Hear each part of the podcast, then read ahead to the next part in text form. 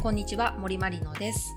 今日ももふもふ動物チャンネルを、えーとやっていきたいと思います。よろしくお願いします。今日あのこれ収録なんで何を言ってるかわからんっていうゼイの方が多いと思うんですけどめちゃくちゃ寒くてもう手足が凍えるぐらい寒くてちょっと風邪を皆さんひかないように気をつけてくださいね。っていう優しい始まり方をしてみました今回は。この始め方もちょっと今考え中でいつも一辺倒なんでなんか皆さんいいご挨拶あれば教えてください。というわけで、えー、と今日もお友達を呼んでお話ししていきたいと思います。今日は、えー、と文筆家の岸田奈美さんをお呼びしております。こんにちは。こんにちは。静かあのですね、マリノさんのアドバイスの甲斐なく、はい完全にこの風邪をひいてあしまうという。ごめんなさいそんな日にありがとうございますあ、いえいえ、あの、全力でも出させてもらうってなったら直してまいりました。やだー。律儀ありがとうございます。ありがとうございます。あの名前だけ言ったら皆さんちょっとどなたかなって思うかもしれないんですけど岸田さんのノートがもうバカバズりしてるんで多分皆さんツイッターやってる方は見たことあるんじゃないかなと思います。あの私も岸田さんのノート見たのはあれですね弟さんが万引きを疑われてはい。あれがもう本当にこれ全国民が読んだ方がいいんですけどめちゃくちゃ笑ってめちゃくちゃ泣けるっていうもうクレヨンしんちゃんみたいな大作なんですよ。ハードルがあれ。本当に私好きで。ありがとうございます。なんか表現力の豊かさもさることながらもう内容ももちろん素晴らしいし登場人物一人一人も本当に温かくてめちゃくちゃいいノートなんでこれぜひ皆さんあの後でリンクを私ツイッターに貼るので見てみてください、ね、嬉しい。ありがとうございます。岸田さんははい。文筆家ということで、はい。ライターさんえっと、そうですね。あの、実は昨日からまた肩書きが変わりまして、はい、正式に、正式にはい。作家という、えかっこいいんだ。わかっこいいんです。えー作家ですか？かあのライターさんだったら、まあ、言われてこう取材に行ったりとかレポートを書いたりとはいかえーでエッセイみたいなうん。さっき言っていただいた弟の記事とかはエッセイだったらエッセイストになると思うんですけど新しく小説も書かせていただく、はい、ことになったりとめちゃかくちゃ多彩ですね。いや多彩。なんかねあのここが伸びるって見てくれる人がまずすごいんだろうなって思うんですけど、すごい。そうなんですよ。え肩書きってなんか誰かが決められたんですか、あそうですね。あのいろんな編集者の方とかそれこそあの弟の記事がきっかけうんうんうんうん。で声をかけてくれたのが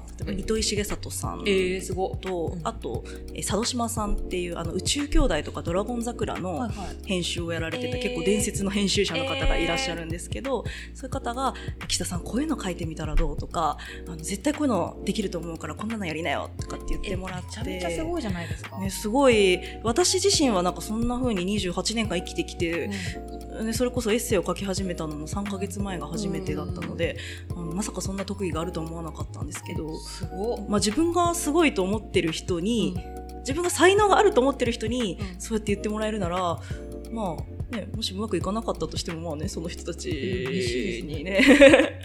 すごい。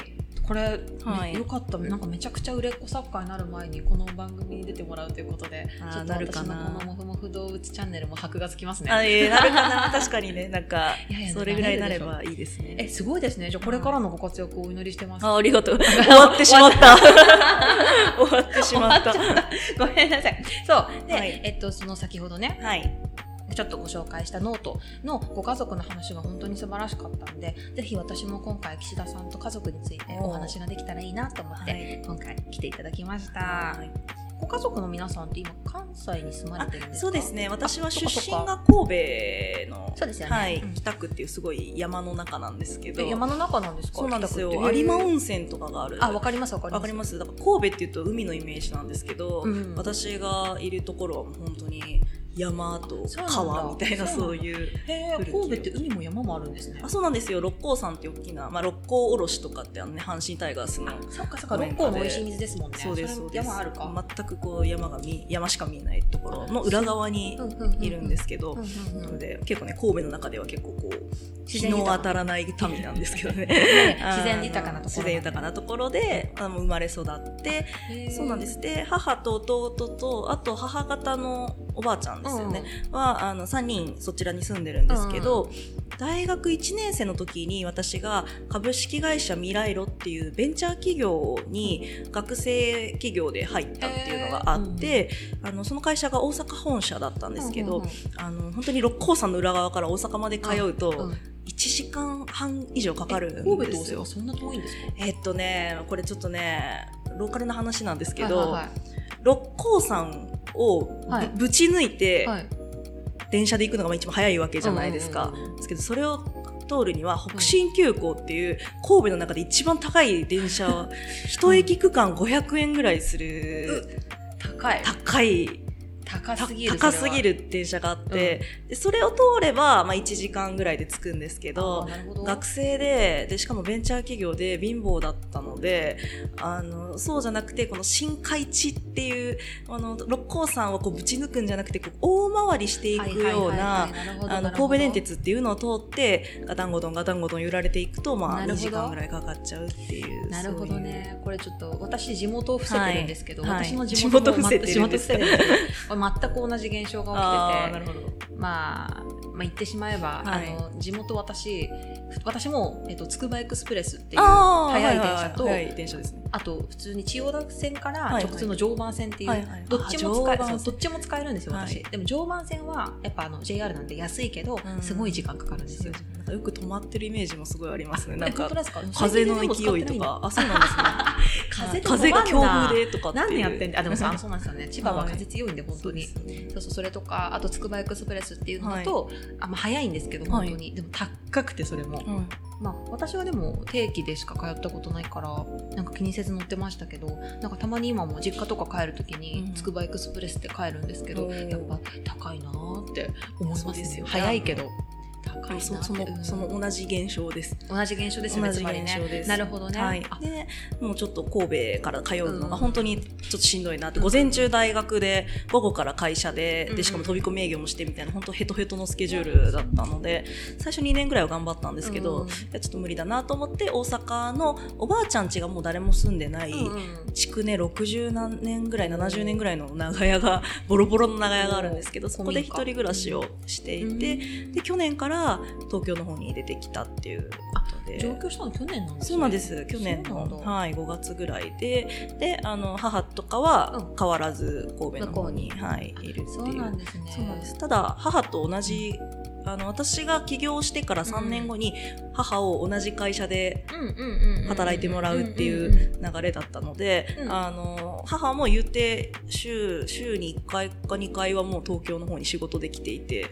そっか。だからか、はい。なんか私もお母様も皆さん東京の方に上がってきてるのかなって思ってました。そういうことだはいったんですね、あそうじゃないんですよ。しょっちゅう来てるってう。いう。なるほどね。そうそうそう。でたまに弟も一緒に母に連れられて遊びに来るとそか、うなんですそう。ねで大阪に私が戻ったりとかっていう、そういう感じが。そっかじゃあご家族とは結構会ってますね頻繁に。結構合ってますね。仲がいいことはいいですね。うん。私毎日連絡は取るんですけどでもそれも連絡は取るんですけど、はい。ちょっと会うのはあんまりつ月に1回は会えないかんまた月に1回ぐらいですね。うん。なんか実家近いんだからもっと帰れよはいって感じなんですけど、なかなかね。はい。へえそっか。家族についてね。なんかそう家族についてはい。話せることを何話そうかなって思って、はい。こう私もいろいろ思い出してたんですけど、はなんか岸田さんはあれですよねもう、はい。あの楽しかったこととかは結はい。構ノートにまとめられてらっしゃいますもんね。あそうですね。あのまあでも日々もっといっぱいあもっとはいあるので。なんかそこに書かれてる、はい。こうシグネチャーのエピソードでも、はい。書いてないような、はい。ちょっとこうこぼれ話的なやつでも、はい。何かこう面白いのあったらご紹介いただきたいんですけど、はい。い、いですか？おー。ざっくりくりざっくり違うんですよ、はい。皆さん私これ、はい。あの見ながら話せるように、はい。あ皆さんってあれですよ。あの聞いてくれてる、はい。皆さん。あの見ながら話せるようにメモを作ってお渡ししたのに、今開いてみてみたら、はい。岸田さん何もそこに書いい。てなくてあ多分見なくても大丈夫だと思うんでみたいな。感じで来たから、もう私こう書いてあるのにせっかくここにテーマ家族っつってねでも笑えること起こったこと性格めちゃ合わないってマリノスさん書いてますね。あのお母さんと。そうねお母さん、はい。そうそう。あの私結構ツイートもするんですけど、うん。母について。優しいしはい。めっちゃ働き者だし、うんうん。今も現役で働いてるんですけど、うん。私面白いんですけど性格は全然合わない、なんかそれもあってあんまり実家頻繁には帰んないんですけど、うん父さんとも似てるとかっていうわけでもないんですか？父は私寄りの性格ですね、どちらかというと。そうね。母は何が一番合わないって、はい。私が本を読んでる時にめちゃくちゃ話しかけてくるんですよ、ああなるほど。そう。なんかそういう本当に小さい部分それ。はいはい。しかもなんか大事な予定とか今すぐ決めたい何かじゃないんですよ、うんうんうんなんか夕飯の買い物行きたいから肉か魚だけ選んでとかだったら、うん。今あじゃあ肉とかパッて言えるけど、うなんかもう本当にさっきさなんかテレビでなんとかっていう俳優が言ってたんだけどなんとかっていうお店が見てそうそう超雑談を。可愛い。いそうそう可愛いんですけど、はい。可愛いんですけどそれ今っていうのがめっちゃあるっていう。そこが全然合わないですね、私は。なるほど。あのー私も多分うん。性格は真逆であそうなあの全く一緒です。私お父さんに完全に似てて、本当お父さんがもうエンターテインメントのゴンゲみたいな。ゴンゲ人で あの歩くエンターテイナーですか？お母さんを笑わせることだけにもう本当になんかね手の込んだことをやるんですよね。なんかびっくり人をびっくりさせたりとか めちゃめちゃいいな。がそう好きで。だから私もう、ん。ね、お風呂にお父さんとねうん。ちっちゃい時入ってて、幼稚園ぐらいの時かな、ねあの「なみちゃん追い抱きして」って言われて、追い抱きボタンを押すんですよ。でボコボコって言うわけじゃないですか、そしたら「あー足が溶けるあー」って言ってかわ「い。いえおお父さんえっ?」てなって、うん。だってパタンってこう。えあのうんなるんですよ、うん。死んだふりするんですよね、うん。でも号泣ですよ幼稚園児は。うん。で、それを見ても、お母さん、お父さんが溶けたって言ってうん。言ったら、あのそれを見ておおとんがめっちゃゲラゲラ笑ってるお父さんが溶けためっちゃ可愛いですね。で、お母さんがもうマジギレしてるんですよ。やめなさいとか、あとは、あのーよくね、あの、うん。車でいろいろお父さんいろんなとこ連れてってくれたので、車で乗ってこう移動してたら、あのー本当に山ばっかりの土地なので、山の中とかに入っていくんですよね。でそしたら本当に当時カーナビとかがなかった時代だったので、帰り道がわからなくなったって言って、私が、えーってなって、どうすんのって言ったら、いやーもうこれはあかんわ、帰られへんから、なみちゃん最後にお母さんに電話するから、あの、最後のお別れいいやって言って、号泣しながら、ママパパがもう迷ってあかんらしいから、これで生きていくって言って、もうめっちゃ電話の向こうでお母さんがパパに代わってって言って、バチギレしてて、そういうもう意味のわからない、だだ本当に、あの、いい子、はい、親かと言ったら、うん。だってそんなのね、だって子供心には一生のトラウマかもしれないじゃないそういうのってです。か。大人目線だとめっちゃ可愛いんですけど私お父さんの気持ちめっちゃわかりますでしょ、なんかこう。溶けたとか言ってうん。子供泣いてるのめっちゃ可愛いな。そうそうそう。だからなんかね、なんかね。バチバチに怒られてたんですけど、バランス取れてますね。でもサプライズとかね、結構だから好きで、うん。あいや私の好きな本とかをね、ああの夜中こっそり置いてい。枕元に、ですか。そう、サンタさんみたいなことやってくれたりと。か。っていうのをうん受け継いでる一方、うん。母は本当になんかもう、女神みたいな人あで、基本すべてを受け入れるし、そうなんだ。そう機嫌悪いところをね28年間でね一回見たことあるかどうかぐらいそんなお母さんいるんだ。うんめっちゃニコニコしてますね。私母バチクソ短期だったんで 怒らないようにめちゃくちゃ顔色伺って毎日生きてましたよでもね結構普通そうじゃないですかだってね、まあ、お母さんってそういう生き物な感じが、うん。私家族ってその一番心を許せる共同体だから、その素が出てくるっていうのは絶対あると思うんへですけど。えすごい怒らないお母さんなんているんですね。そう。すごいですね。で私は怒んないと思ってたんですよ、あのうん。この人はその言ったら結構性格がなぎなぎないでるというか、泣いた海のような、ないだ海のようなね、うん。だったら結構最近話しててそれこそ私がこういうエッセイ書くようになって、うん。あの時ってどういう気持ちだったのとかっていうのを対話する時に結構言われたのがいや本当は私の弟ダウン症っていう知的障害があって、うん。まあ、他の子よりも発達が遅いので手がかかるんですけど、うんうんうん。本当自分が疲れてる時とかお母さんが疲れてる時とかにその弟が言うことを聞かなかったりとか、うん私がへりくつで返してきたりすると、うんやっぱすごいイライラしてたんだって。隠してたんですね。そう。でも結局人に子供に怒りをぶつけたりとか、うん。イライラをぶつけたところでいい結果になったことが一回もないっていうのをなんか母は自分の育てられた経験で思ってたらしくて結局許すというか、あの子供を信じてあの見守るとかうん。うん、っていうのをやった方が結局は今その場でイライラを発散させるよりも長い目で見たらそっちの方が楽しく明るく生きれるっていうのに気づいたらしくて。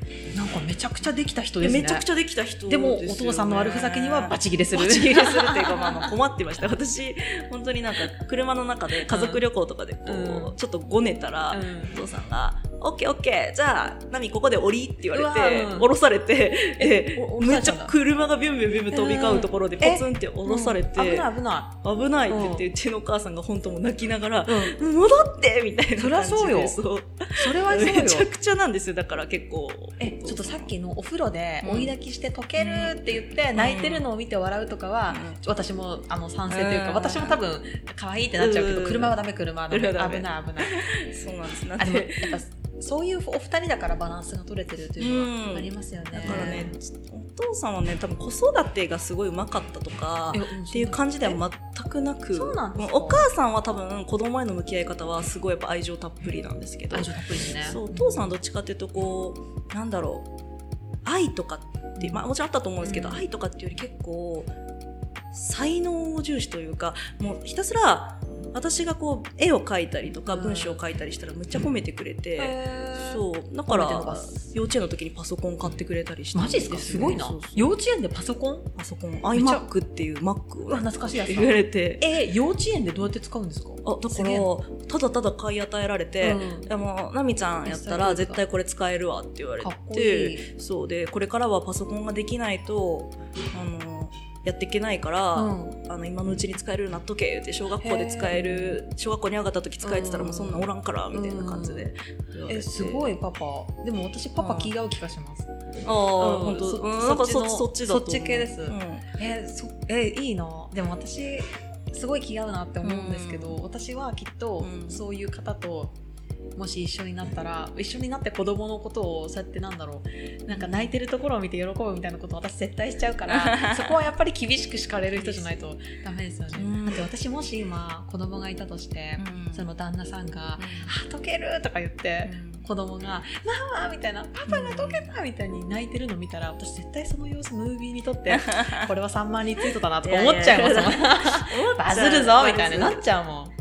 炎上しそうですこれよ そう絶対炎上するんです危よ虐待ですみたいになっちゃっちゃうそこまでもう読めてるんですよ私は。ないバランス良かったです。なんかそういう意味で言うと、ねバランスいいずっとお父さんにそれやられてたら結構子供ながらにね、うんめちゃくちゃメンタル強くなるか あのもう本当にねあの、もうダメだって言ってなるかどっちかなんですけど、あのそういう時絶対お母さんが私の味方でいてくれたので、最高ですね。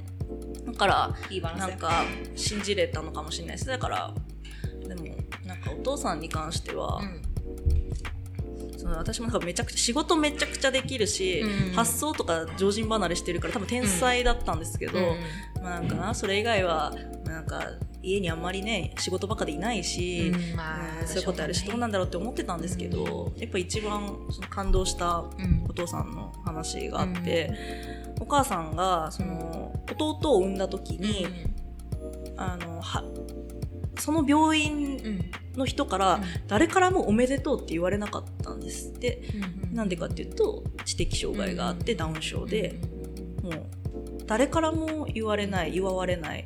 でこれから障害のある子供を育てていく自信もない、うん。でお母さんが本当にもう精神的に参っちゃって、どうしようどうしようってなった時にあのお父さんが「俺はうちのお母さんひろみちゃんって言うんですけど俺はひろみちゃんのことが一番大事だからひろみちゃんが辛い思いをするなら、生まれた亮太のことはもう施設に預けてもいいと思ってる、うん。それぐらいひろみちゃんのことが大事や。俺はひろみちゃんに笑っててほしいから、もう後のことは考えなくていいって言われて、でも本当はお父さんって弟生まれた時誰よりも喜んでたんでうん。絶対言いたくなかったはずなんですよ、うん。でももううちのお母さんが一人で育てなきゃ私がこの子の責任持たなきゃって思ってもう参っちゃってるのを見てお母さんを取ったんですよね、っていうのがやっぱめちゃくちゃお母さん嬉しかったらしくて、あこれだけ私のことを味方してくれる人がいるなら、育ててみて無理だったら絶対助けてくれるから一、回今死んだりとか自殺したりとか施設に預けたりとかってやるんじゃなくて一回、あのー育ててみようって思ったっていうのが話があって。その話聞いた時にあ泣いてる。めちゃめちゃめちゃめちゃえー泣いてる。私岸田さんの話ダメなんですよ、えー本当ダメってそのグッときすぎてダメというですか？あれの意味ですけど。柴田理恵と同じ類線。そうなんですです私ね。私か柴田理恵かっていういつも泣きっぷりなの確かにで確かにそっかそんなことがあったんですね。しかしな露骨な病院ですねそこは、ああでもね。おめでてえだろうよという気持ちはありますけど。いやでも当時は多いと思いますよそういうもうねどうしたらいいかわかんない。だって生まれないとわかんなかったですから、あそっかお腹うんエコーの時とかで全然わかんなかったから、うんうんまあそうですよね。本人の気持ちになった時におめでとうって言ってきっとうん。言われたい人と言われたくない人といるでしょうし病院が難しい難しいですしょうね。でもそういう時に本当に一番の味方でいてくれるお父さんって最高ですね。いや最高ですね。その時もしかしてお前が母親なんだからしっかりしろよとか言われてたらいや。もう完全に多分折れてたって言ってたから。いいご家族ですね本当に。そうですね。だからその DNA はやっぱずっと受け継がれてるので、まあだから家族っていろいろと定義あると思うんですけど、うん。私の中では信頼し合える、それこそ万引きとか、まあ、言ったら犯罪を犯した時にめちゃくちゃ怒りはするけど、でもなんでやったんだろうっていう、うん。そこの原因の部分に寄り添えるというか、根底の意味で人間として信頼し合ってるっていうのは、うちの家族はすごいあるんじゃないかな信頼し合って 思いますね。なんか私は母とめっちゃ仲いいんですけど、でも母は、うん。まあ、私のこと信頼したり心配したりはしてくれてるんですけど、なんだろうそこまでこうなんか熱くはい。絶対私は味方だからみたいな感じではあんまいてくれなくて、うんめっちゃ面白いんですけど、うん。なんか私最近気づいたことなんですけど前職？前の会社で私多分めっちゃいじめられてたんですよ。なんかね、ツイッターに書いてましたよ。ね。バカとかブスとか言われてそれもあるそれは普通にあるんですけどそれ5年間毎日同じ人にお手洗いで言われてて。そうそうそうそう。なんか私が香水つけてるとかみたいなことを言うと通り過ぎざまに「くせんで」とか言われたり めっちゃあったんですけど。えでも本当に悪口の悪口が2パターンしかなかったんでずっと面白かったんですけど、えとかあと入社してい1年目の1年目どころじゃない23か月目ぐらいの時かな,、うん。なんかお手洗いって、うんうん。女性用のお手洗いってロッカーがあったりするんですよ、うんうんうんあのちょっとした荷物とか置けるように、なんか生理用品とかメイク用品とか置けるように、あるでね。そうそうそう。で前の会社も一人一個あって、でそことかに化粧ポーチ化粧直しのためのポーチをみんな置くんですけど私のポーチだけ捨てられてたりとかして。えそれは同じ人にいじめられたんですけど。わかんない別の人そこはそこはわかんないんですけど、とかなんかロッカーに入れてる普通に私物が盗まれたりとかあってなんかなくなんな私のだけみたいなでそれをお母さんに相談したんですよ。なんかそれはでもちょっとやっぱり若干へこんだんで慰めてほしいみたいな気持ちもあってなんか今日もまた荷物なくなくなってたわ私のみたいに言ったらなんか「えー」とか「大丈夫?」とかじゃなくて「え漫画みたい」って言って めっちゃ喜んでて「いや本当にあるんだ」とか言って。あ 喜んでて。それとかもなんか言われた時笑っちゃって「だよね」みたいな「漫画だよね」みたいな。なんかその心配の仕方が違うというか、うん。なんか大丈夫？元気出してマリナ悪くないとかじゃなくてなんかそうエンタメとして楽しんでくれたんでよかったですね。それはね、一つの信頼だと思います私もそう思います、ね。なんか本当になんかあんたにもなんか原因があるんじゃないのとかはまず言わないしうんかつなんかそのしたい人のこともなんか責めないんですよねなぜか。その出来事事を出来事として面白おかしく捉えるみたいな、あの結局そういう人の方がね、うん。あの強いんですよね。強いのかな、うん強いと思う。強いのかな。面白かったですけどね。私結構その本業のね未来路っていう会社の方で、はいはい。たら精神障害のある人とのうん。働き方っていうほど。あの研修を企業でいろいろとやってるんですけど、まあ、とはいえそんな専門的な話っていうよりは、メンタルダウンって言ってこう人を病ませないためのはい職場でのコミュニケーションみたいなのをやってるんですけど、まあ、そういうのを聞いてると本当にやっぱりメンタルダウンを起こして自分を責めちゃってそれこそうん。うつとか会社に行けなくなっちゃう人って、もうまあいろいろいると思うんですけど、うん。私はめちゃくちゃ優しくて心配性で真面目な人がめっちゃ多いなって思うんいやですよね。私もそう思います。鬱になる方とかって、うん。本当几帳面で、そうそうそう。なんかもうあの世間が思ってる通りの A 型みたいな、そうそういわゆるみたいな方ですよね。そう。それって才能というか、うん。褒められるべきところなのに、うん。なんかだから人から言われたことをさっきその出来事を出来事として面白く捉えるって言ってるじゃないですか、うん。深読みしちゃうんですよ、こう言われたのって私に原因があるんじゃないかとか、うんうんうん。あのこうやられたのって、こうもしかしてあの時のあの一言が原因なんじゃないかとかって考えすぎてもダメになっちゃうっていうのがある深みにはまっちゃうんですそうそうそう。逆にねなんかあのささっきの話で、なんか物捨てられてってなった時に、うん。そんなことあるんだとかじゃなくて、え何したのとか、うん。うんなんあなたがそんなことされるわけないのに、うん。なんでとかってなっちゃうとだってねなんでってすごい難しいじゃないですか。それ言われたら確かに私もきつかったきついですよね。えなんでだろう私がなんかしちゃったかなみたいになっちゃいますしね。意外とそういう物事をもうただの現象として捉えられる人の方がいやーそうですね、強いなって私はすごい思う。なんかもう一個あって、はい。質問箱ってやってます？岸田さん。質問箱ってあのあれですね質問来るるやつ。であありますあります。私もあるんですけど、はいはい。なんかそれでこの配信のあの質問を募集したりとかしてるんですけど、それたまに悪口来るんですよ。はいなんか結婚もしないのは、うん。みたいな。結婚もしないのはやっぱり人間性に問題があるからだと思いますとかなんか普通におー。なんか普通にうざいみたいな調子乗ってんなみたいなのとか来るんですよ。でそれは私全く気にしてなくて一個も気にしてなくて。でも そうそう全部スクスクあ、うん。全部スクショにとって、うん。なんかお母さんとか親しい人に見せたりとかするんですけど、お母さんはそれのことを意地悪インターネットって呼んでて。おーかわい。いかわいいインターネット「マリノ大丈夫。意地悪インターネットに負けないで」ってくるんですよい。い 意地悪インターネットって言葉めっちゃ可愛くないですか,、なんかそれで本当にお母さんに話してよかったなと思って、意地悪インターネットっていう言葉でうん。なんかそのちょっと軽くなるしあとなんかこう標語みたいじゃないですかあなたもそれ意地悪インターネットになっていませんか？みたいな めっちゃいいなと思って。そうですよね。なんか。なんかそうなんかネネットで叩かれないように言うこととか気をつけてねとかじゃなくて、うん。意地悪インターネット大丈夫っていう。あでもそれはやっぱりめっちゃ良かった。な信頼ですよと本当に。え？信頼信頼？あ信頼？あびっくりした。信頼？信頼だと。信頼信信頼トラストね信頼ですよ。トラストですトラストありがたい本当に、うん。だからマリノさんが言ってることが間違ってもないし、人に恥じるべき、あのことでもないっていうのを、うん多分お母さん分かってるからそれ積み重ねじゃないですかねその小さな頃に言ってたこととか、ね周りのね友達との関わり方とかっていう。こ。のまま放題だったんですけどねうんなんか実家に帰りたくなってきちゃったなとあか言って分かるかもしれない。そのなんか叩かれても、うん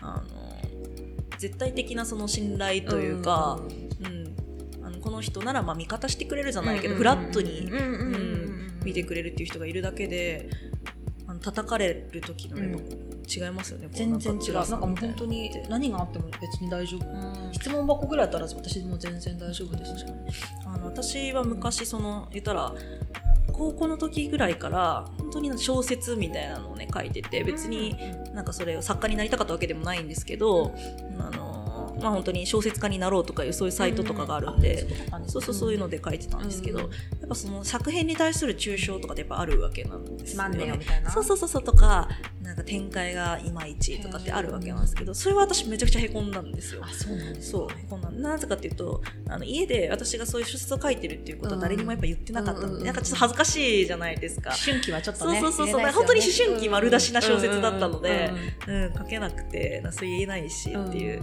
でも今はエッセイとかを書いて家族のことを私は、まあ、自慢というか、ううん。ちの家族こんなに素敵なメンバーで、私学ばせてもらったからちょっとみんなも聞いて、みたいなことを言ってるだけなのでそれに対してまあたまに、ね、ちょっと、まあ、気づきになるコメントもある一方で、まあ、ちょっとただもう抽象みたいなうんコメントもあるんですけど、は全然私メンタル来ないんですよね。あなんかあうん。あこういう捉え方あるんだなとか、うんこの人はまた違う家族としてうんうん。生きてきたんだろうなって思うから全然やっぱ全然傷つかなくて、うん。その小説の時は傷ついたっていう違いは、うん。やっぱりその自信を持てなかったっていう自分に、うん。でも私が体験して嬉しかったとか、あの家族にこう言われて救われたっていう、うん。これ事実は絶対揺る揺るがないから、そうだからなんかマリさんももしかしたらねその自分の体験とか、うんうん自分が生きてきた人生のことを話して別に叩かれてももう何にも。そうだからかもしれないですね。なんか自分の人生に普通に誇りがあるんで、揺らがないものだからっていう。これなんかいい回ですね今日。すごい真面目なコーチングってこういうやつ これ前回あの、はい。前回はこのアンリの江原ニーナちゃんっていうアソシエイトの女の子が来てくれて、で彼女すごく優秀なはい。振動なんで、はい。そうそう振動なんで結構アカデミックな回になったんですよ。振動振動神のわらべね。わらべ？そうわらべなんで。えそうなんかアカデミックな回神のわらべ。NHK ラジオ講座みたいな、はいはい。なんか日本人とバナナとプランテーションの関係とか話話してあすごい偏差値が5上がるラジオだと思ったんですけど、へー。今回すごい実家に帰りたくなるラジオになる。りましたね。なんかもう今すぐ家族の手を取りたいみたいなこうちょっと話それるんですけど、はいはい。だから、まあ、いろんな家族の形があるとは思うんですけど、はい。私はすごいなんか親御さんにもう明らかな愛を注いでもらってるのに、うん。いつまでも反抗期引きずってるやつみたいなのが本当に許せないんですよ。家族からの電話になんか存在に出るとか、ね。許せい。いよそういうのがね許せない。もう大学生の時とかもそういうの許せなくて、お前うん学費まで出してもらって家帰ったらご飯あるのに親うぜえとか言ってんじゃねえみたいな出せんだよって。すごいすごいめちゃくちゃ許せねえなって気持ちだったんですけど今その気持ちも消化されました。あ本当ですか。素直になれないだけなんだよねみたいな。今すごい優しい気持ちに ありがとうございますあの時噛みついた人たちに謝りたい。いい気持ちいい気持ちになりました今、なんかたまにねあのすごいうん。やっぱちょっとこう叩かれるようなことを言われた時あります？ありますあります。何でもそれって、うん。岸田さんに関してはもう多分羨ましいんだと思います。基本的に。でもねなんか一人そういう人がいて、うん。まあ、ちょっとメールのやり取りをしてみたんですよ、そうなんですかそしたら、うん。意外と直接連絡取ると、うん。まあ、そういうふうなうん。怖い人じゃなかったんですけど、うん。まあ、その人は、うんまあ、羨ましいっていう言葉が合ってるかどうかわかんないけどその人はやっぱりもうお母さんからずっとネグレクトされてて。家族愛がねじれてるんでそんなものないっていう、なのに私のやつを読んでると家族は愛すべきとか家族で信頼すべきっていううん。劣等感がすごくてそれを受けてない自分が辛くて辛くて仕方がないっていうのを言われて私その時あそうだよなって私はこういう家族だったけどそうじゃない人はいるっていう時に私は家族って別にこれから作ることもできるじゃないですか。うんうんうんうん。あのそれこそあの写真家の畑野博さんが言ってたんですけど、うん NASA の宇宙の月への打ち上げの時とかって、家族プログラムって言ってその、あのう宇宙飛行士の家族って、うん。その打ち上げるまでを NASA の室内で見れるんですよね一番近いところで。宇宙兄弟で見ました。あ あれあれって含まれるのって自分の奥さんとか旦那さんとか配偶者とその子供までなんですよ。自分の親って含まれないんですよ。えー、なんで？NASA が言う家族の中に親って含まれないんですよ。鳥肌立っちゃったんです怖くて今。なぜかっていうと怖い話。えっと、NASA 的な考え方もそれアメリカの考え方は分かんないですけど、うん。家族っていうのは自分が選んだ人でそう親は選べないんですよね。だから親と縁を切ってもあのいいと。でも自分の配偶者と子供っていうのは自分であの家族として認めることができる。でもしかしたらその子供が嫌ってて出ていく可能性もあるからあれなんですけど、っていうのでその時に別に親だから愛さないといけないってわけじゃなくて自分が家族と認めた人と大事にやっていけばいいし自分がやりたい風にあればいいんじゃないかって話をした時にいやもうめっちゃ消化できましたみたいな。アンチってアンチにもやっぱ家族がいるんだと思って。私じゃあ、NASA とうん。これ、私と NASA 考え方全く同じです。私と NASA お。私と NASA は全く主語ができる。私と NASA いいて私こと森まりのとうん NASA は、私最近そう結婚とはっていうことについてちらっと考えた時に、はい。なぜ結婚するんだろうとか、うん配偶者とはって考えた時に、うん。やっぱり自分で唯一選べる家族だよなっていうのがうん。自分の着地点だったんですよ。うん。家族を選ぶっていう視点で結婚する人を、まあ、選ぶっていう言い方はすごくおこがましいけど、うん。結婚について考えようとなったからその唯一選べるのがその配偶者そして生まれた子供たちについてはまあわからないけどうんみたいなのは私なるほどと思いました。ただ私が仲いいから、うん。え親も呼びたいって思っただけで、うんうん別にそれが正しいとかそうじゃなきゃ真っ当じゃないってことは全くなくてっていうことですよね。さすが NASA NASA 転じてさすが私。い いやいやいや。それをね見つけた一緒ですよ。片野さんのツイート見てて私もすごいかもしれないや本当ですね。みんなすごい。みんなすごいですね。みんなすごい。なるほどね。そうそうそうそうなんだ。だからねその存在に扱うっていうのも人によってはまあ事情があるかもしれないじゃないですかそのもう分かんないですよ。その学費を出してもらってたとしてももしかしたらすっごいね家庭でめちゃくちゃに言われてるから、なっちゃうかもしれない。それはもう分かんないじゃないですか。でもそういう人といたらやっぱ自分の心がすさむって絶対あると思うんです。私は結構やっぱ親の悪口を言ってる人の話を聞くのはその人がどうとかじゃなくてただ自分が辛いっていうのがねそうそう辛い。そうそう辛いから。それはもう距離を置くっていうことしかできないしれないですいろんな家族が本当にありますうんいねろんな家族が本当にいる。なんか本当実家に帰りたくなってきちゃった。帰ろうちゃんと。えー、なんか私今日、はい、木田さんがせっかく来るから、はい、あの育乳の話しようかなと思ったんですけど今すごいなんかジーンときていい感じになったのに、はい、なんかここから父の話するの、申し訳ないから、お父さんと父で父と父とかけて 父と。かけて父と解きますその心はみたいな。そっちの父の話どうしようかなって今考えあぐねてるんですけど、まあ一旦いいですか、はい、ちょっとあの、もふもふ動物ラジオのモットーは、はい、あの、いつ聞いても、いつ誰が聞いても笑えるラジオっていうのをモットーにしてますよね、はい、石部さん。なので、そう、そうそうそう。はい、そうですね。なので、ちょっと父の話も一旦しておきたいと思います。あの記者さんがね、はい、その記者さんのなんか爆裂おもろノートがあるんですけど、でそれにあのブラデリスというあ出していいのかな名前、うんっていう、はい、あの高級ランジェリーショップの、はい、に行ったっていうお話もあるんですよ。はい、でそれをでもブラデリスの存在を私知ってたんですけど、なんかあんまり信じてなくってぶっちゃけ育乳ってみたいな。脂肪脂肪が移動みたいな。脂肪が移動するんだったら体の中で一番太いのは足首やろがいって思ってたんですよ。重力でね、うん、思ってたんですよ、うん、けど岸田さんのノートを読んで私も胸にメロンが欲しいと思って。ありがとうございますやっぱり書く人をですね、うん、内容じゃない発信する人が誰かっていうので ついていくかいかないかっていうのが決まっちゃうよねっていうところもあるんですけどそうそれでブラデリスっていう育乳専門でもないか。育乳のスペシャリストみたいな。育乳といえばこのブラみたいな。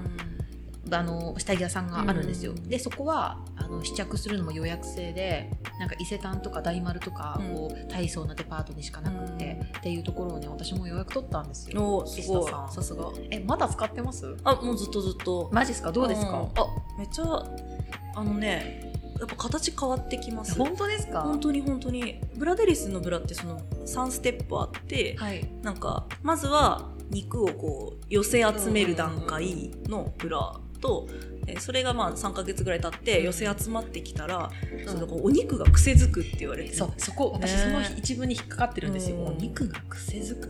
そう。確かにあのー、テープとかでずっとこうなんかなんだろう目目尻とかをこう上げてたら、うん、あの確かに上がっていく人って結構いるんですよね、シワを伸ばし続けてたらシワが伸びるっていうので一緒で、うん、あのやっぱこう寄せ集めてるのを当たり前にやっていくと、うん、あのすごいホールド力があるので、そうそうそう意外とねなんかなるんですよね。違ってきますよね。カップ数上がりました？私2カップ上がりました。マジですか？2カップ上がるんですか？上がりました。そう。でもねあ胸が大きくなったっていうのももちろんあるんですけど、姿勢が良くなって超猫背。スーパー猫背だったんですけど、まあ、今もちょっと猫背でもっとひどくて、あのそれがこうホールド力が高いものをつけることによって、うん、あここギュッとします、ね、そうそうで背中の肉をこう前に持ってくることによって。すごいな。私ずっと、はい、あの育乳マッサージをしてたんです、はいはい、ずっとしてたんですよ2か月ぐらい、でもなんかやっぱり私がどうしたいかじゃなくて、うん、父がどうなりたいかの方が大事じゃないですか。でちょっとやっぱり成長したいっていう意思が父から感じられなくなったんで、はい、今ちょっと距離を置いてるんですけど。どういうこと？すごい。そうリクルート式お前はどうしたいのっていう。コーチング。そうそうそう。コーチング。父にコーチングですよ、でも最近父の方にもやっとやる気が芽生えてきたみたいなので、明日行ってきますブラデリス。あいいですね。え2カップ上が2カップ上がるですと？上がるですと。やば。そうそう。めちゃめちゃマジですか？私今、うん、F 寄りの C なんで。F 寄りの C になっちゃいますね。えめっちゃ F 寄りの C って何？いやいやよよ寄るのは自由じゃないですか別に。F 寄りやべえな2カップ上がったら、ちゃめちゃ嬉しい。いいですよ。あのー、うん。一つはなんかね自信を持てるというか結構こうね毎日が楽しくなるんですよね。あの別に、胸が大きいのは男性にモテたいとかでは全くなくて、う。ん、ただ単に自分の体で好きな部分を一つでも増やしたいだけなんですよ別に周りからどう見られてるかは関係なくて、あのこれを聞いてる女性の方がなんかもしなんか岸田さんもマリノスさんも育乳とかしてるんだったら私もやっぱりした方がいいのかなとか思う必要はそれは全くなくて、ね、ただ自分がどうなりたいかそうそう好きなところがね一つ増える増やしたいだけ、増やしたいだけなんです、うん、だからすごいね服を選ぶのが楽しくなってだから胸大きいと、結構こうなんたら細身のモデルさん向けのうん。ブランドとかがあんま合わなくなっちゃったんですよね、あーだから胸の高さがお腹の高さになっちゃうようなこうゆったりしたね服とかが合わなくなっちゃって、うん。うどうしようと思ってたらあのーギャル系のあブランド。うん。そうそうそうボディーラインを強調するような服ってそうことですよね。そうそうであんまりその肩出しとかで行き過ぎたら全然ダメなんですけど、うん。その実はギャルブランドとかにも、結構ベーシックなニットとか普通におうん売ってて、あるある。それはやっぱりギャルギャルってまあ言ったらねちょっとこう、うん。胸とかを見せたいっていう、うん。それがかっこいいっていう系統もあるので、めっちゃこう立体裁断されてて、お腹がキュッと見えて胸が大きく見えるっていうのがあって、それが本当に着た時にいろんな人から「えめっちゃスタイル良くなったね」っていう言われたんですよね。あの皆さんこれ見せられないの残念なんですけど、岸田さん本当うんバービーみたいな スタイルしてるんですよ。めっちゃ本当コカ・コーラの瓶みたいなスタイルしてますよね。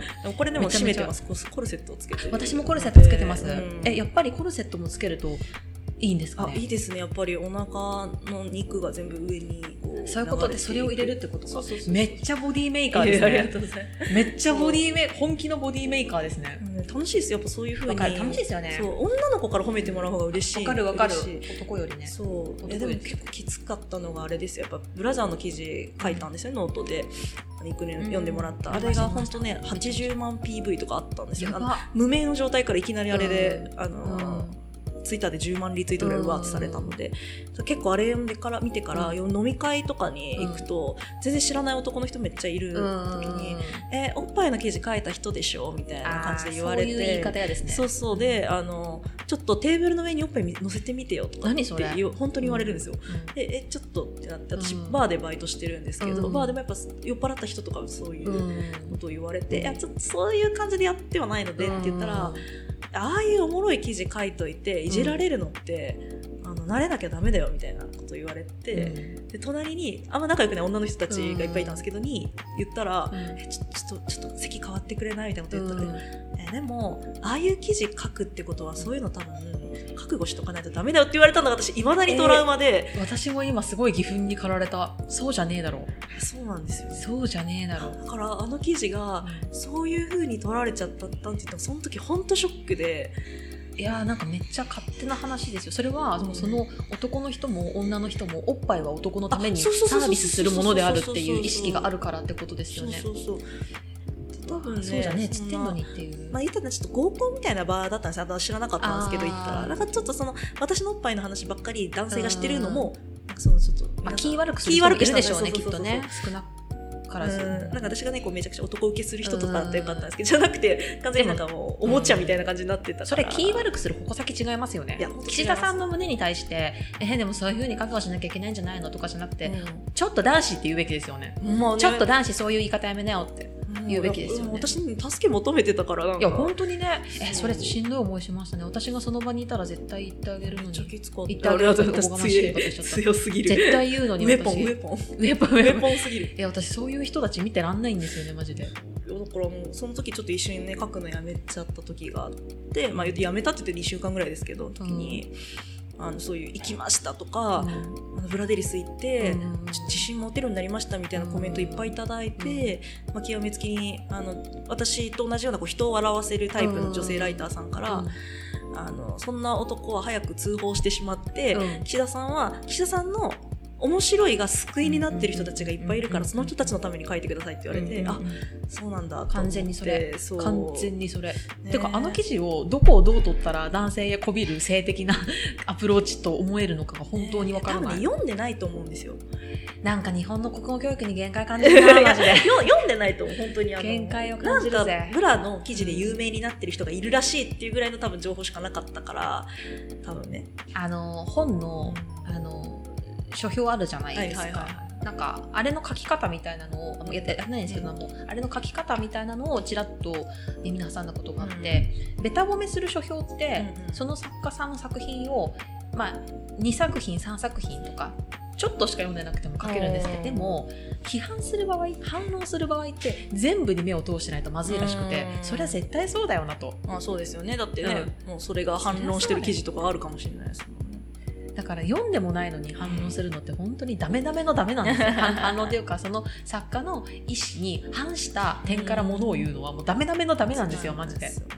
でもそれ言われた時って、うん。これなんかね前もちょっと配信で話したんですけど、言われた時ってショックすぎて言い返せないですよね。言い返せないですね。しかもその時ねあの明らかなセクハラだったらうん。私ちょっとまだ言えたと思うんですでよ明らかじゃないですか。テーブルの上に乗せてみてってやばくないですか？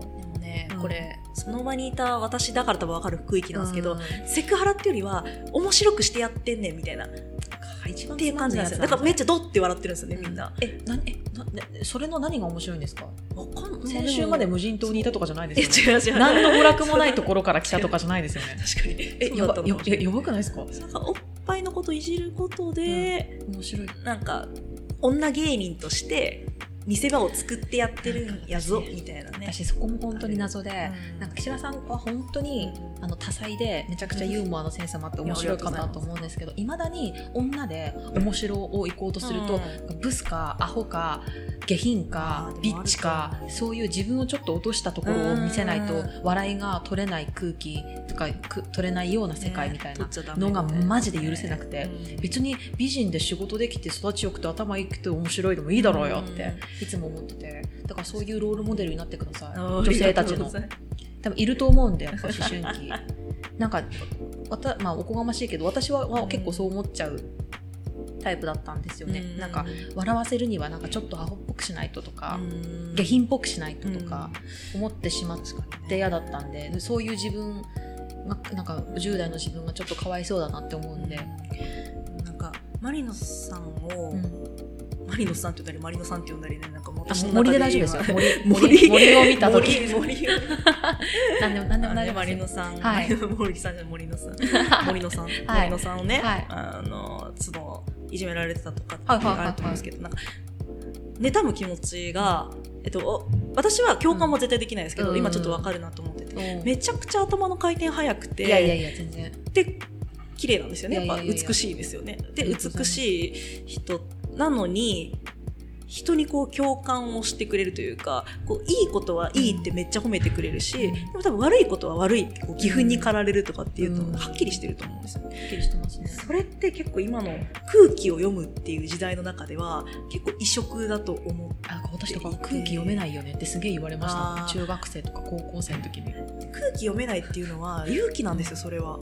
いやー私の場合は本当に読めてなかったんだけど。ありますけどでも嬉しいですね。ありがとでうございます。も嬉しい。そういう同調同調しなきゃっていうのがやっぱ日本ってすごい強いと思うので。同調圧力超苦手なんですよね。その中でやっぱ言うってこうやっぱ空気はざわつくかもしれないんですけど、うん。マリノさんによく言ってくれたって思ってる人は絶対いると思うんですよね。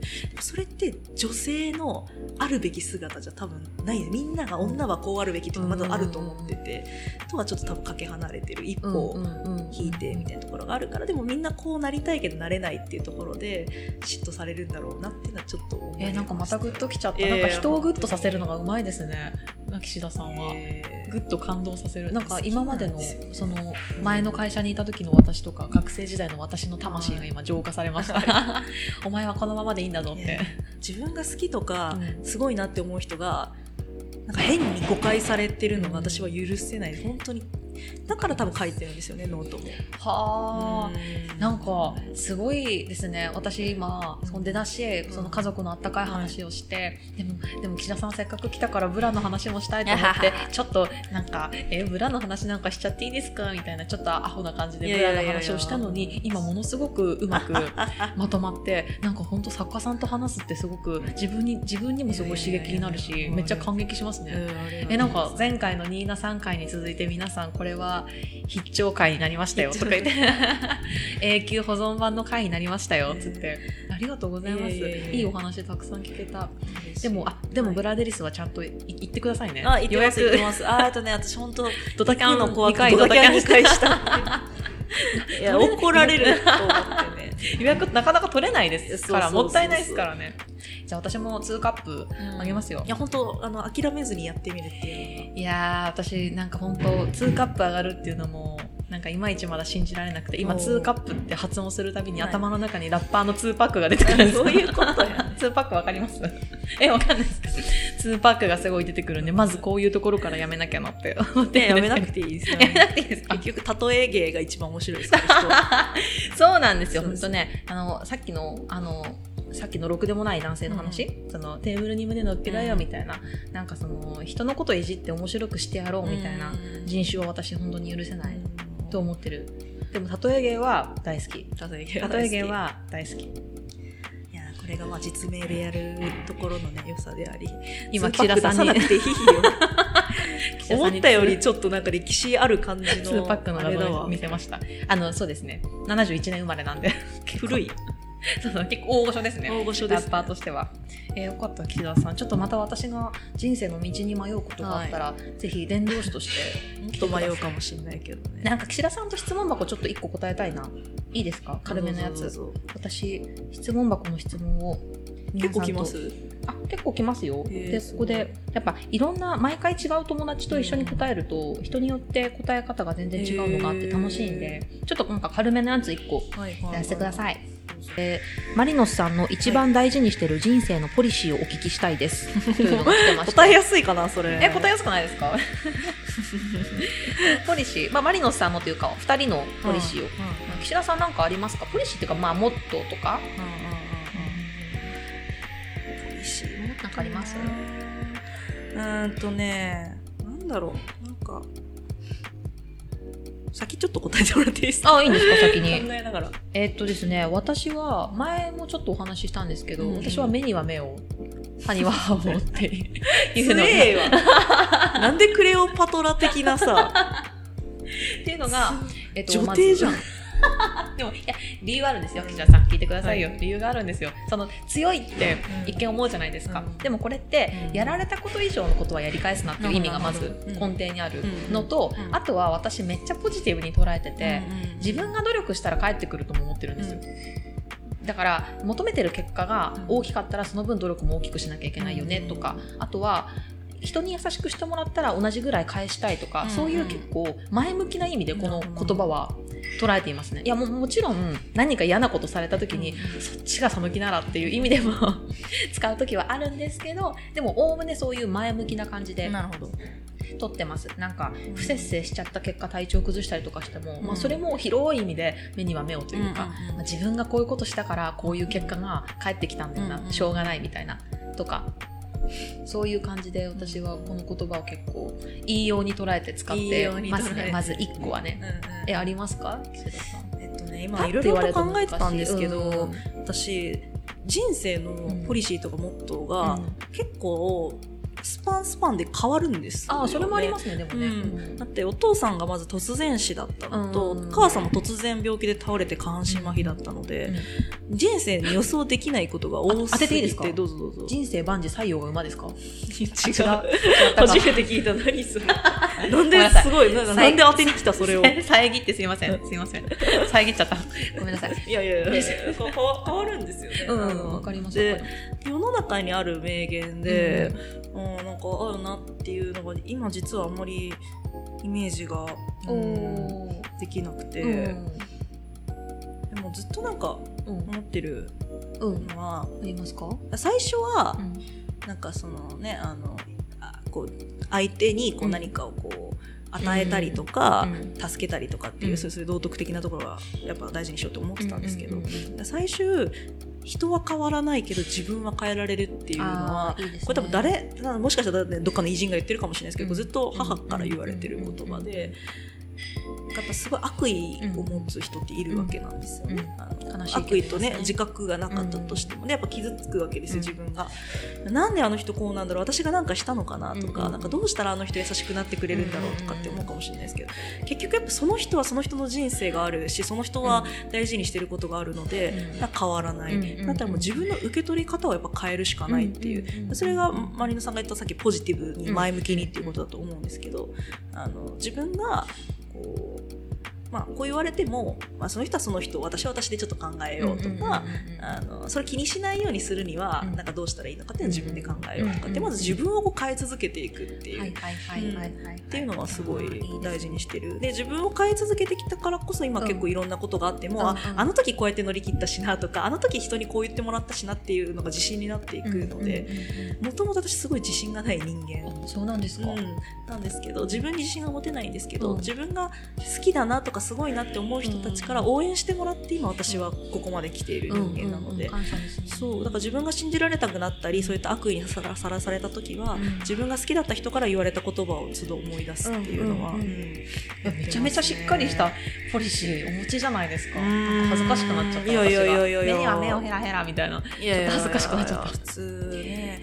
あとね東京03のね飯塚さんがねよく言う「もう怖えよ!」っていうわけなんですけど結構それはね心の中にあるもういつも なんか言われたら「なんでそんなこと言うの?」とか切れるじゃないですかだからそんな、はい。なんかブラのこともしばらく落ち落ち込みましたけど、うん。なんでこんなこと言うのとかあるんですけども、今日も最近は怖い怖えよもう何なのとかって言って言ってると誰か助けてくれる。面白い。そうそうそうなんかポ最近リシーってその意味うんが自分の中にあのストンと落ち込めば落とし込めればいいわけでその怖えよっていう短さに気持ちが全部凝縮できるのめっちゃいいですよね。分かんないですもん何考えてるかなんて。もうまだもう悪意もあそれで言うと私もその理不尽なことに遭遇した時の自分の中の戸惑いとか怒りとかは全部何っていう言葉で片付くようにしてますね。もうこれさ全部何っていう。いいですね。短くていいですね。ね人が変わらなくてもなんちゃらなんちゃらとかっていうのは やっぱね思い出すまでに時間かかるからそうそう。何かが起きた時にその回避できる言葉 言葉うん一個ね。うん、シールドみたいな、そういう盾になるような言葉がいるかもしれないですうんうんうん。あそれめっちゃいい言葉ですね。なんかその人生のうん。ポリシーと他に盾になる言葉も一個。支えになる言葉と盾になる言葉とそうそうそう。一個ずつあるともう人生盤石ですね。めちゃめちゃいいですね。ちなみに私がさっきちらっと言ったはい「えって万事採用が馬ですか?」っていうのは、うんあの幸と不幸はいつ起こるかわからんみたいな、いう意味のことわざです。え馬？馬。馬はあのなんか西洋が馬っていう古事成語があって、西洋っていう人が馬を飼ってなんかあって息子が馬から落馬して亡くなっちゃってみたいななんか馬を手に入れてハッピーだったのに息子が亡くなってしまってっていう本当に幸と不幸が一気に押し寄せた古事成語があるんですよ。そこから確か来たんだったかな確か。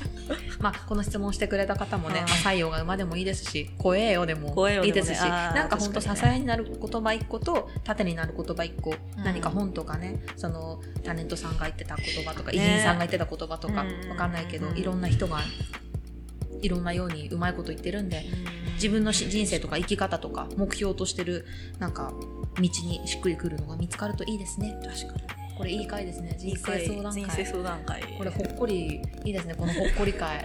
なんか本当みんなあの私のお友達をみんな呼ぶんで北さんももちろんそうなんですけど、うんうん。やっぱこうなんか明るくてめっちゃ楽しい人ばっかり呼ぶんでいつもこうゲラゲラ笑って、あーね。ああ面白かったみたいな終了みみたいな感じで終わるんですけど今回すごいね 私がちょっとじんわりじんわりほっこりしてに話そうとしてしまったい。い回でした。いや、ありがとうございました。すごい、今日は寒いのにね。あと、岸田さん、すごいい。い方で、い今日出会って、開口一番、マリノスさん、優勝おめでとうございますって言ってくださって、何のことって思ってたら、あの、横浜 F・ マリノスっていうサッカーチームがあるんですけど、あるんですけど、とか言ってみんな知ってるわっていう、あるんですけど、優勝したらしいですね。それをね、わざわざ私の名前とかけて教えてくださって、いい人だなって思いました。いやいやいやまあ、私はサッカーにささかも興味はないんですけども。でもよかったですね。あのリスナーさんの方にももしマリノスファンいるがいたら。でしょうよ。いるいるですか、同じ意味でマリノスファンがいると思う。んですよあ本当ですか？マリノさんファンとマリノスファン。ダブルミーニングで。ダブルミーニングで。ありがとうございます。ぜひぜひどっちかに絞っていただいてね。とか言ってじゃあ本当マリノスさんも優勝おめでとうございました。はい。じゃあそんなわけで今日は、えー、と作家の岸田奈美さんをおはい呼びしてお話ししました、ありがとうございましこちらこそあたりがとうございました。じゃあ皆さん引き続き良い人生を。おやすみなさい。そういう締めなの？